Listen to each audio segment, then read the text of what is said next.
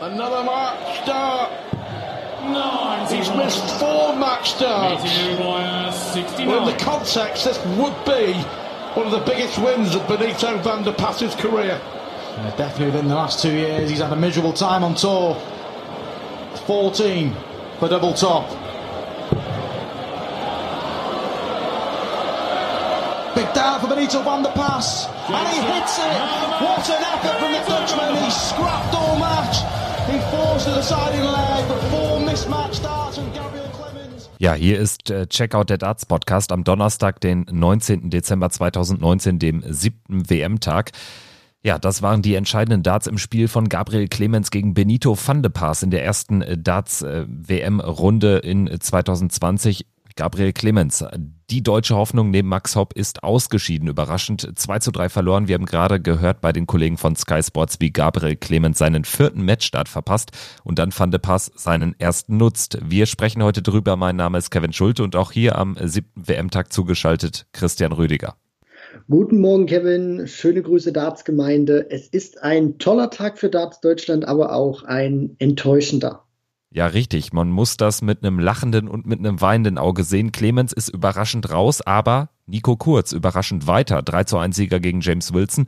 Auch darüber sprechen wir natürlich in der heutigen Folge. Lass uns äh, gerne nochmal kurz erwähnen, äh, wo wir zu hören sind. Und zwar auf Spotify, auf Apple Podcasts, auf Soundcloud und während der WM täglich auch auf ntv.de. Ja, ich würde sagen, wir starten jetzt mal mit der Analyse des Clemens-Spiel. Er hat gegen Van de Pass 2 zu 3 verloren, obwohl er mehr Lecks gewonnen hat. Das ist ein Novum bislang bei der WM, zeigt auch, wie unnötig die Niederlage ist. Das Ding darf er meines Erachtens nach einfach nicht abgeben. Da gebe ich dir zu 100 Prozent recht, Kevin. Und äh, wer die Partie dann auch gesehen hat, äh, der fragt sich dann natürlich auch, wie kann Gabriel Clemens dieses Ding verlieren? Das war eine Achterbahnfahrt zu Beginn, kam er sehr gut rein, hat sehr konzentriert gespielt, traf, ähm, kam gut in die Triple rein. Äh, und was dann in der Partie eigentlich so, so ein Knackpunkt war, das war schon dieses erste Set wo dann im letzten, im entscheidenden fünften Leck die Doppel nicht funktioniert haben. Und das hat sich dann wie so ein Spiegelbild durch die Partie gezogen. Die haben mal funktioniert und dann haben sie wieder nicht funktioniert. Äh, das beste Beispiel war ja dann, als er 2 zu 1 in den Sätzen hinten lag. Da hat er ja dann im vierten Satz eine 75%-Quote auf die Doppel gehabt, drei von vier. Im entscheidenden Satz gewinnt er die ersten beiden Legs, trifft dort mit dem ersten Dart die Doppel, führt dann 2 zu 0. Man denkt, alles gut, er kriegt gerade noch so die Kurve und dann plötzlich funktionieren die Doppel auf einmal nicht mehr. Er lässt vier Matchstarts aus und wie das dann so häufig auch ist, das haben wir ja auch bei Barney gegen Darren Young gesehen. Barney kann in den fünften Satz kommen, trifft die Doppel 18 und dann die Doppel 9 nicht und Darren Young macht seinen ersten Matchstart rein und Benito van de Pass dann in der Hinsicht auch also eine total unnötige Niederlage für Gaga. Da hat er meines Erachtens nach auch ein bisschen dran zu knabbern. Da gebe ich dir vollkommen recht, Kevin. Vollkommen unnötig gerade durch diesen unnötig verlorenen ersten Satz ist man direkt im Hintertreffen bei Partien, die dann eben nur Best of Five Sets gehen, ist das ja dann schon mal eine gewisse Hypothek. Und am Ende hat er vielleicht so ein bisschen sein Pulver verschossen. Kann man das so konstatieren? Also eigentlich macht ja Clemens auch immer auf Doppel, auf äh, entscheidende Doppel nervenstarken Eindruck. Das war heute dann ganz anders ja, also kann man es vielleicht so ein bisschen festzurren, dass man auch die Fehler natürlich schon nicht nur im entscheidenden Leck sehen muss oder im entscheidenden Satz, sondern auch schon ja zum Beispiel vor allen Dingen in Satz 1, wodurch er sich unnötig den Abend schwer macht. Ja, ihm hat da in der Hinsicht auch die Konstanz gefehlt, weil wir dürfen ja nicht vergessen, Gabriel Clemens hat ja das Wurf auf das Bullseye gewonnen oder hat sich im, im, Practice Room durchgesetzt und durfte die Sätze 1, 3 und 5 anfangen, was ihm natürlich normalerweise den Vorteil, wenn es dann ins Entscheidungsleck geht, ähm, den Vorteil sichert, weil er dann eben beginnen darf. Und er gewinnt alle diese Sätze, die er, wo er die ungeraden Lecks beginnen durfte, heißt Satz 1, 3 und 5, die verliert er alle und gibt die an Benito van de Pass ab. Und gerade dann auch im, im letzten Leck äh, hat man dann Gaga schon angemerkt, dass, dass der Druck dann doch zu ihm gekommen ist. Und ich finde eigentlich, und er hat das ja dann auch richtig im Interview bei Sport 1 gesagt, da gibt es keine Entschuldigung. Er hat diese Partie verloren. Und sind wir auch ehrlich, wenn Gaga konstanter die Doppel trifft, dann hat Benito van de Paas in diesem Match eigentlich gar keine Chance. Ja, zumal äh, Clemens am Ende ja knapp fünf äh, Punkte im Average besser ist und daran sieht man ja auch, dass das äh, Spielvermögen einfach auf seiner Seite ein höheres ist und war. Aber es geht dann eben im Darts auch um andere Faktoren und da hat Van de Pass am Ende ja dieses Finish äh, sehr nervenstark ausgenutzt und direkt den ersten Dart zentral in die Doppel 20 gehauen. Es war aber, das haben wir eingangs schon erwähnt, aus deutscher Sicht kein ganz so verkehrter Abend, denn der Abend hat ja sehr gut angefangen. Nico Kurz, WM-Debütant, hat gegen James Wilson gewonnen mit 3 zu 1 und ja, die Sätze, die er gewinnt, äh, gewinnt er 3-0, 3-1, 3-0, also dementsprechend auch ein wirklich klarer Erfolg. Und er hat sogar acht perfekte Darts geworfen, also hat den Neuner verpasst, nur hauchzart auf die Doppel 12. Wir hören auch da mal rein bei den Kollegen von äh, Sky Sports. 180, 177. Come on, young man. Difference of the 141. You can stay on the same target. Another one of them. Double 12 for a nine darter. Oh, Richards dips low. What an effort from Nico Kurz. Wow, absolutely incredible. Es war einfach ein starker Auftritt, von vorne weg souverän gespielt, die wenigen Rückschläge gut weggesteckt. Im Prinzip hat Nico Kurz so gespielt, wie man es von Clemens erwartet hatte.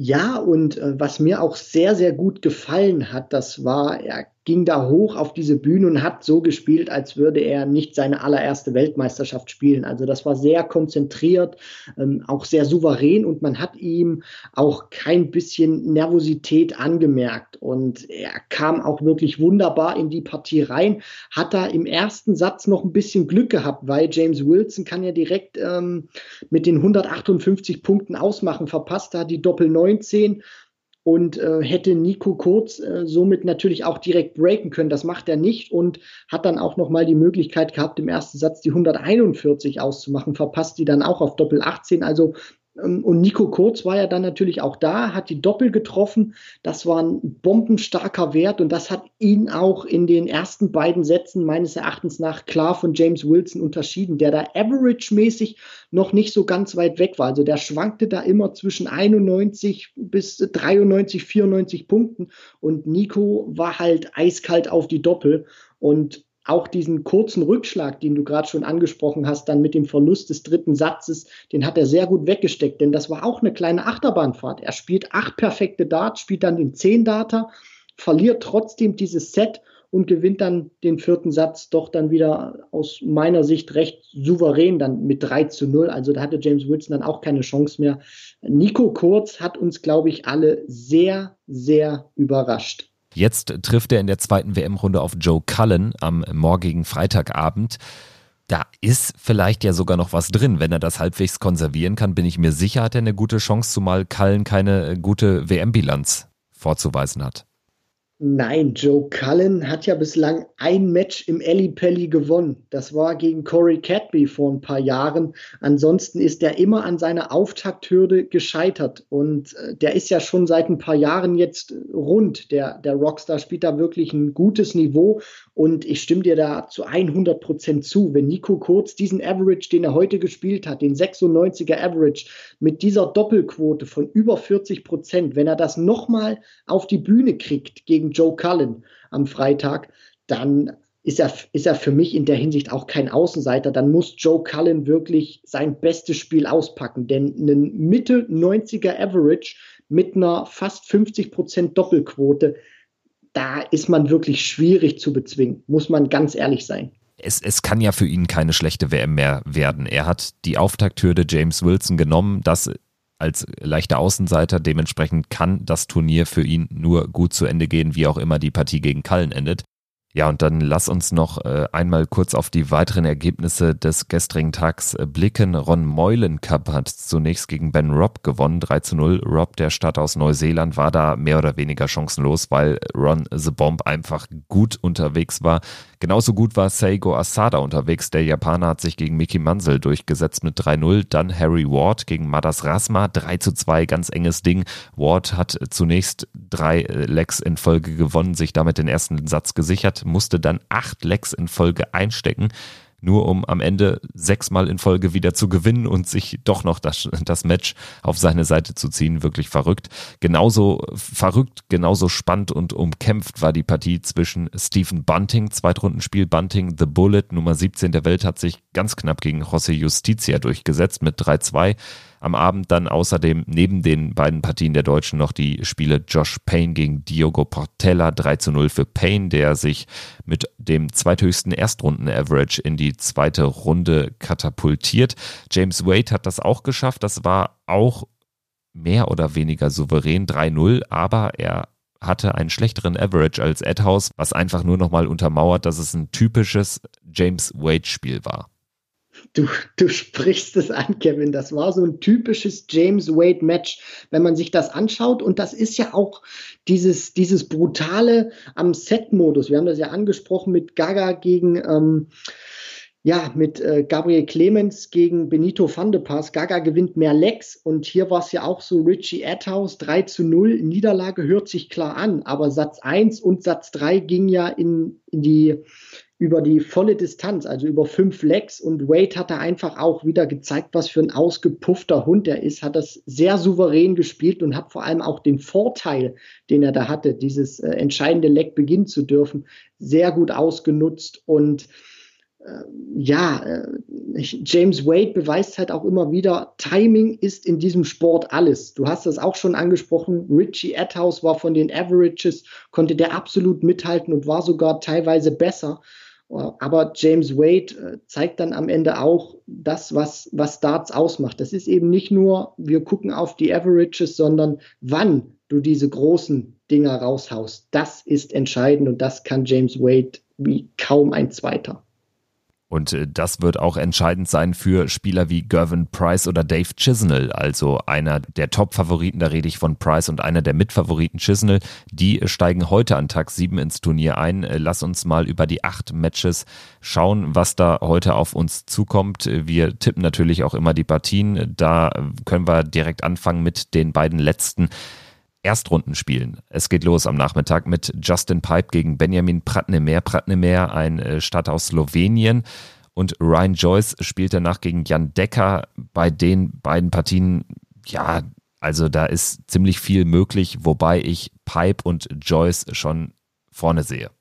Gebe ich dir recht und ähm, das ist auch ein Tag, da werden wir sicherlich ein bisschen Ausdauer brauchen, denn Justin Pipe gegen Pratnemer, es sind, um es mal höflich auszudrücken, nicht die schnellsten am Oki. Und äh, also wenn es da wirklich über 3-2 gehen sollte, wird ein sehr langer Tag dann.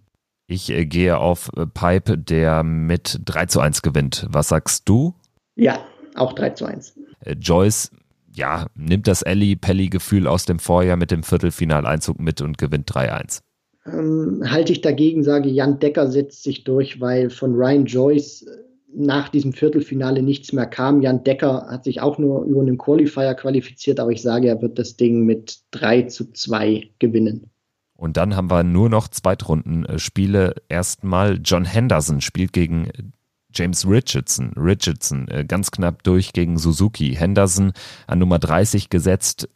Ist für mich der, der etwas bessere Mann. 3 zu 2. Es wird knapp. Ich sage 3 zu 1 für Big John. Dann beim nächsten Spiel, da fiel mir ein Tipp auch schwer. Äh, Steve Beaton an Nummer 25 gesetzt äh, gegen Kyle Anderson. Sieger würde auf James Wade treffen. Ich gehe einfach mal auf ein, auf ein 3 zu 2 für Beaton. Ja, ich, ich gehe mit Kevin. Und dann am Abend äh, steigt einer ja, den viele als Mitfavoriten durchaus auf dem Zettel haben ins Turnier ein. Chris Doby hat ein äh, bravouröses Jahr gespielt, zwei Halbfinals bei Major Events, spielt gegen Ron Meulenkamp, der ist auch richtig gut ins Turnier reingekommen, gestern an äh, Tag 6 gegen Ben Robb mit einem 3-0-Sieg, 3-1 äh, Doby. Ist für mich eine ausgeglichene Partie. Ich sage sogar, Ron the Bomb setzt sich hier durch mit 3 zu 2 was eine Überraschung wäre und sicherlich dem äh, Landsmann von Ron the Bomb Auftrieb geben würde. Der spielt danach Danny Noppert gegen Kellen Wrights. Puh, also Wrights hat mich überzeugt gegen Lennon. Ich, ich gehe auf eine Überraschung. 3-2 für Kellen Wrights. Ich sage 3 zu 2 Danny Noppert. Und dann spielt ein weiterer Niederländer Vincent van der Voort gegen Dave Chisnell. Und das kann für Chizzy, glaube ich, richtig eng werden. Also am Ende tippe ich auf ein 3-2 für ihn, aber der kann auch rausgehen. Das möchte ich nur mal erwähnen.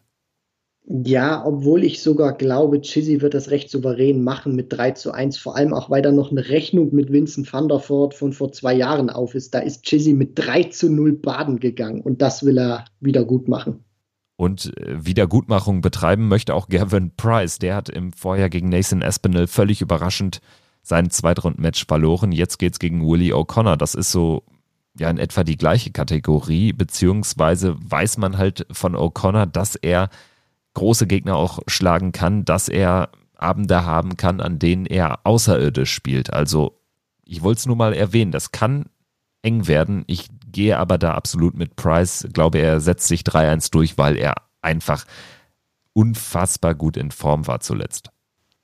Ich bin gespannt, wie Price mit dieser Situation und vor allem auch mit diesem Druck umgeht. Jetzt einer der Top-Favoriten oder der Top-Favorit hinter Michael van Gerven auf den Titel ähm, zu sein, wie er damit umgeht. Und Willie O'Connor, du hast das schon angesprochen, den darf man absolut nicht unterschätzen. Wenn der einen richtig guten Tag erwischt, dann spielt der sensationelle Darts und dann kann der jeden auf diesem Planeten schwindelig spielen. Schwindelig spielen, nicht nur mithalten, schwindelig spielen. Deswegen, Price muss hier wirklich von Beginn an im Turnier da sein und ich sage, das kann eine ganz enge Nummer werden und ich tippe auf einen 3 zu 2 Erfolg für Gervin Price.